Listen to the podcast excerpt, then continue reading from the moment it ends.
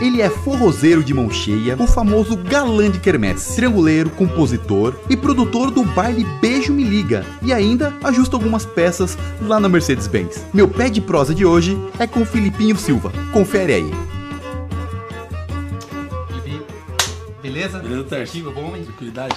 Cara, por que o forró pé de serra? Vamos começar assim. Isso é uma coisa é interessante, assim, na minha vida, pelo menos, porque a minha família, meu pai é nordestino, sempre ouviu forró, só que eu não fui conhecer o forró dentro de casa. Eu fui conhecer o forró na antiga associação, que ainda tem até hoje, mas na época rolava reggae e forró. Quantos anos você tinha, mais ou menos? Há uns 14, 15 anos. Ah, molecão, cara. É, você foi um- atrás do forró nessa idade, cara? Na verdade, foi atrás de um show de reggae que eu queria ver. Ah, Chegou lá, tinha uma banda chamada Circulador de Folô tocando. Com o do Ribeiro, aquela formação a primeira, primeira, lá. a primeirona. Cara, quando eu olhei, falei, isso é forró? Sabe, se é forró, eu gosto. Daí eu fui lá, comprei um disco dos caras e levei pra casa e algumas músicas meu pai começou a cantar. Mentira, velho. Daí eu falei, como que você conhece isso aí, pai? Tá moderno, hein? Ele falou, não, isso aí não é essa banda que você tá ouvindo. Isso é isso aqui, ó, vem cá. E me mostrou alguns vinis que ele tinha. Daí nessa eu comecei a ouvir Ari Lobo, comecei a ouvir Dominguinhos, Caramba. comecei a ouvir o Luiz Gonzaga e comecei a me apaixonar mais por forró. Foi daí até hoje, então é, é forró o tempo inteiro. O... Você falou do circulador de fulô, do, do de serra. Nós estamos falando mais ou menos em 99... Cara, pra mim isso aí eu não tenho toda certeza, mas acredito que foi em 2002. Pra mim, 2002, sim, é. 2002. Tá, o forró tava um jeito nessa época, né? Aham. E aí passou esse tempão, teve esse ato e agora tá desse... Você consegue falar desse panorama, como é que tá agora? Se, se teve um aumento, não teve, sumiu, voltou, você consegue entender isso? aí? Cara, eu consigo falar a minha visão, que eu não sei nem se é certo, acho que cada um vai ter uma visão sobre isso. Mas a minha visão é o seguinte, nessa época existiam muitas bandas de forró. E essas bandas, junto com o Fala Mansa, o Rastapé, vieram aí, da gente tinha Chupando Manga, tinha um monte de devagarinho, vamos que vamos, essas bandas que faziam o cenário, né? E, mas desde essa época já existiam os trios. Porém, a galera chamava do forró universitário, né, digamos assim. E foi onde o forró deu aquele boom. Porém, na minha visão, como todo ritmo, ele vai sofrendo transformações. Isso para mim aconteceu com o pagode, aconteceu com o, sertanejo e no forró também não foi diferente. Só que o que acontece? Na minha visão, hoje, o forró que tá mais em alta é o, o que começou lá, o, o original que seria, digamos assim, não gosto de pôr rótulos, mas seria sim, o sim, de sim, serra. sim, o serra. Seria mais ou menos isso na minha visão. É que não é que é rota, é porque virou um outro ritmo à à É. parte. Mas isso É acontece porque com eu, pra gênero. mim o forró foi meio que tendendo pro reggae. Até bandas que eram de reggae começaram a, a tocar forró. Chamaram o forreg também, criou É, esse título forreg. Isso. Daí depois de um tempo a galera que continuou, porque tem muita gente que é dessa época ainda que tá no forró. E essa galera começou a fazer um som, digamos assim, mais underground. Uma parada de pesquisar, de trazer lá de trás, né? E até rola até um preconceito hoje pra coisas novas. É, cara, vamos falar disso aí. O que, que acontece no circuito do pessoal do. Sabe um termo uma vez? Me responderam no- na, na página do Forró Pé de Calçada.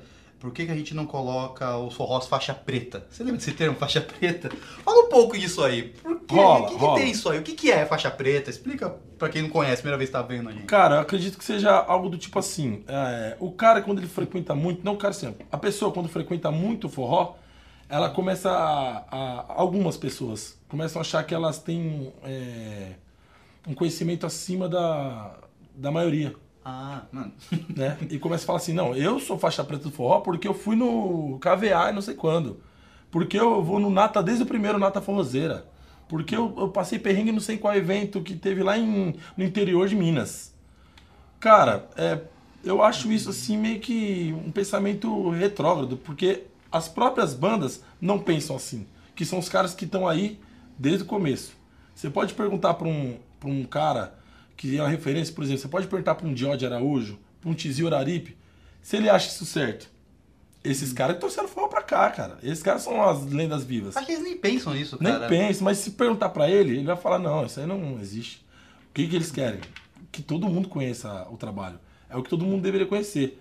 Se a pessoa é nova ou ela é velha, ela tá lá pra se divertir, a intenção é essa. É, você tá com música, você agora tá com uma espécie de produtor. Não vou dizer ser produtor mesmo, É, porque não- você tá fazendo Não evento. me considero um produtor, Mas você tá produzindo mas um evento. estamos trabalhando Cara, assim. fala, isso, fala, fala desse, de- desse espaço, assim, desse, de chamar as bandas, de preparar o evento todo, porque é, é complicado e é legal você como músico estar nesse lado também da produção. Aham. Fala um pouquinho dessa maluquice aí. Cara, a ideia começou de uma ideia que nós tivemos, que fui eu, o Felipe Black, que toca comigo, Ismael, que é meu sócio na festa, que é, tem também o projeto do Samba dos Forrozeiros e o Samba dos Amigos. A gente começou a fazer isso não no intuito de produzir uma festa, de virar produtor, de ganhar dinheiro. A gente fez, eh, começou a fazer essa festa no intuito da gente poder tocar. Porque, infelizmente, para as bandas que estão em ascensão, que estão começando, é difícil conseguir um espaço. Porque não existem muitas casas e também porque o produtor ele vai preferir uma banda que ele sabe que o retorno é certo. Entendeu? Eu, como agora estou vivendo um pouco dos dois lados, eu consigo enxergar isso melhor. Então, assim, a gente começou com a ideia de fazer uma festa pra gente tocar mesmo. E nessa ideia de fazer a festa, a gente começou a, a correr atrás de tudo, contratar bandas. A gente começou a entender o lado de, da produção. Quando a produção é levada a sério, não é fácil né, de fazer, pagar o cachê das bandas, independente se deu dinheiro ou não, você arcar com um compromisso. Sim. Porque tem muita gente que acha que não, mas música é um uma profissão. É uma Claro profissão que e é, muito né? nobre. Então, assim, a ideia foi essa, a básica foi essa. Então agora a gente está com a nossa festa, que é o Baile Beijo Me Liga, que rola duas vezes por ano. E nessa festa a gente procura atender o que o público está querendo da melhor forma. Ninguém faz evento para perder dinheiro. Mas a gente, a nossa Tenta meta pelo menos principal é, é empatar, que se der para ganhar um pouquinho, É bom, né? Ótimo. Ninguém também vai ser hipócrita e falar que não. Mas a nossa ideia é fazer uma festa que seja boa para os músicos, que seja boa para o público principalmente. A gente vê no circuito Pé de Serra, que é uma pergunta que eu tô fazendo quase para todos os entrevistados, que é, cara, o circuito tem as bandas, é, fica um circuito, né, dessas bandas, tal, tal, tal, tal, tal, tal, tal, Aham. né? E tem as outras embaixo, assim, Certo. que tenta entrar nesse circuito É. e tal. Que fica só nesses caras aqui, e tem o pessoal tentando achar espaço, justamente ou porque não tem carro. Você já conseguiu codificar aonde tá esse problema, se é público, se é a banda, se é o produtor, se é a casa? Você consegue codificar esse. Há uma solução para isso? Não há? Na minha humilde opinião, tá em todos. Em todos? Vou resumir. O público é o primeiro a pedir coisa nova. Mas se você coloca uma banda que está começando, que tem qualidade, mas está começando, a casa não enche. O público prefere ir na outra casa que tem a banda conhecida. Então o público tem essa parte. As bandas precisam se profissionalizar, precisam ter um trabalho de mídia, precisam ter qualidade, precisam ensaiar. Tem banda que não ensaia. A gente sabe, a gente toca, a gente sabe que tem banda que não ensaia. Então, tem esse lado. Só que, porém, tem um outro lado que é o seguinte: a banda é boa, a banda tem um trabalho sério, o público gosta, mas o produtor tem medo de arriscar. Entendeu? Daí ele quer, às vezes, produtor sério não. Temos muitos produtores. Hoje aqui em São Paulo, eu conheço a maioria dos produtores e a maioria trabalha sério aqui. Então, assim, mas tem algumas pessoas que se dizem produtores, que acontece o quê? Eles falam assim, ah, então a sua banda é legal, o povo tá pedindo, venho aqui tocar, eu vou te pagar isso aqui. Ah, e joga o cachê lá embaixo, Daí né, complica também, entendeu? E a casa também tem um lado dela, porque a casa, se ela não oferece uma estrutura legal, o público deixa de frequentar também. Então, assim, você pode ter a banda maravilhosa, se a casa não for legal. Também tem isso, né, cara? Porque, por exemplo, já aconteceu comigo algumas vezes um produtor chegar e falar assim: é, Mas e aí, se eu colocar vocês pra tocar aqui, vocês garantem quantas pessoas? Mas peraí, eu, eu fa- trabalho com música, não com produção. A produção é sua. Se for pra mim fazer uma festa pra trazer a galera, eu faço a festa minha, igual eu fiz. Não é Né? verdade? É, vamos falar um pouquinho agora dos outros estilos que estão em volta né, do nosso forrozinho pé de Aham. serra, né? É, eu, eu, eu- tem um crescente do sertanejo, né? Sim. E eles têm uma relação diferentíssima deles com eles mesmos, assim. Eu tô falando de banda, não tô falando de público, tá? Tô falando de banda, assim. Você acha que o, o, o forró pé de serra podia, podia se apropriar disso? Porque eu vejo é, ah, duplas gigantescas tocando com um cara que tá começando agora, assim, Sim. tipo, e tratando esse tete a tete. Você acha que no pé de serra tem é, isso ou não? Tá diferente? No Pé de Serra não tem isso, mas muito disso é por causa da gravadora. Também fala, ó, Ah, dá uma força, ela tem isso, a gente sabe que tem. Por exemplo, o cara lançou uma música, ó, vamos colocar o Jorge Matheus aqui pra, pra participar e impulsionar. Sim, mas. Porém, o que tem uma coisa legal no sertanejo, que eu acho muito legal, é o seguinte: a dupla do Tércio estourou com a música. Na hora que chegar a minha dupla, você é famoso, eu também sou. Chegar a minha dupla pra tocar, daí eu toco sua música. Daí na hora que a outra banda lá que tá começando agora chega, ela também toca sua música. Todo mundo toca a música, vai lá em cima. É verdade, Entendeu? porque fomentando o próprio trabalho. No forró, por exemplo, tem um trabalho de pesquisa que eu acho muito legal. O trio do Tércio foi lá e pesquisou uma música, fez uma roupagem nova pra ela. Daí o trio do fulano vai lá e começa a tocar a música. O próprio público não gosta muito. Quando pega uma música que é pesquisada, que o- cara garimpou a música, digamos assim. A galera não gosta que acontece isso. Porém, vou te dar um exemplo aqui. A música do Black do Acordeão, Acalanto, Acalanto. Tá estourada, todo mundo gosta da música. Eu vi o Nando Nogueira tocando a música dele, eu fiquei muito feliz de O ver isso. Potiguache tocou também, tem uma galera. Uma galera tocando. Eu acho que todo mundo deveria tocar, porque ó, o Coisa de Zé tá com uma música muito legal. Já falamos do Black. O Ó do Forró tem muitas músicas legais. E quando a gente vai, por exemplo, pra outro estado, aí eu cheguei lá no Espírito Santo, eu vi algumas bandas tocando músicas das bandas de São Paulo. Legal, achei muito legal. É legal também, olha, não sabia Sim, disso. Eu vi e achei maneiro demais, gostei. Eu acho que isso poderia acontecer com mais frequência. Sabe, as bandas começarem a tocar.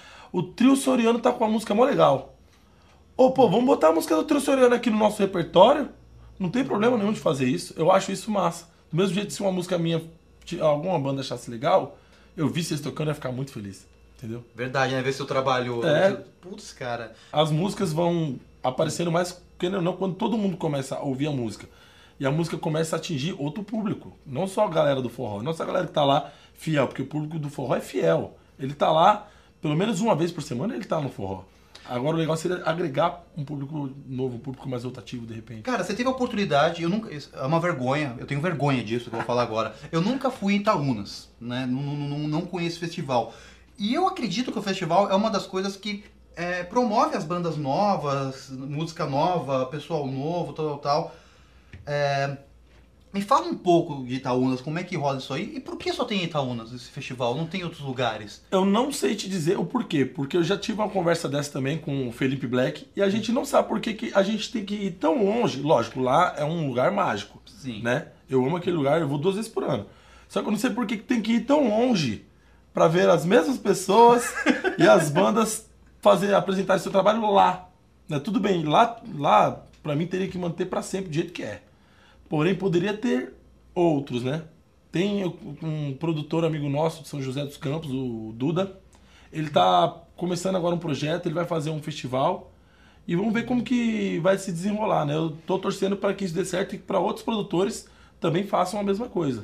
É, cara, eu acho que o festival, pelo menos a música popular brasileira, que tinha aqueles festivais, saía até treta, assim, do, de torcida. É. Ah, cara, eu, é, eu acho que isso funcionaria pro nosso forrozinho de serra. Cara, o legal de Itaúnas é o seguinte, é nem sempre quem ganha é o campeão. Porque ali, ó, tem três pessoas te julgando. Mas você tem que agradar, pra você ser campeão, você tem que agradar as três, lógico. Mas para você ter um trabalho sólido, você tem que agradar todo mundo. Até entendeu? a galera que tá lá acompanhando e tal. O Alto Forró nunca ganhou. Não ganhou. O Mestrinho nunca ganhou como melhor sanfoneiro. Ju- eu não sabia disso. Não sei se nunca. Eu sei que teve uma vez que quem ganhou foi outra pessoa. E ele não ganhou. Quer dizer, é, tem outras bandas que ganharam, que são consolidadas. Por exemplo, o Trio Dona Zefa, que é um dos maiores trios do Brasil. eh, 15 anos de sucesso. Fiz há pouco tempo fizeram agora comemorando. É, né? dos melhores trios aí da atualidade, eles ganharam. Legal, mas o que fez eles terem esse sucesso de hoje não foi eles terem ganhado somente. Ganhar abre porta. Mas o que fez foi agradar o público, saber agradar o público, saber fazer um trabalho legal. Daí a, a parada funciona. Caramba. Filipinho, obrigado. Vou interromper sua água. Não podia falar que era água, não. Não, Mas é, é secreto. interrompi- Interrompi o, o seu néctar dos deuses, tá? Cara, deixa eu aproveitar. Aqui tem uma cortesia da Alba pra você, uma, uma, linda e maravilhosa bolsa para Muito você obrigado. usar, tá? Linda, adorei. Bom? Obrigado, meu bom homem. Até a próxima aventura. Valeu, Terce. Obrigado pelo convite. Até a próxima. Tamo junto. Tamo junto.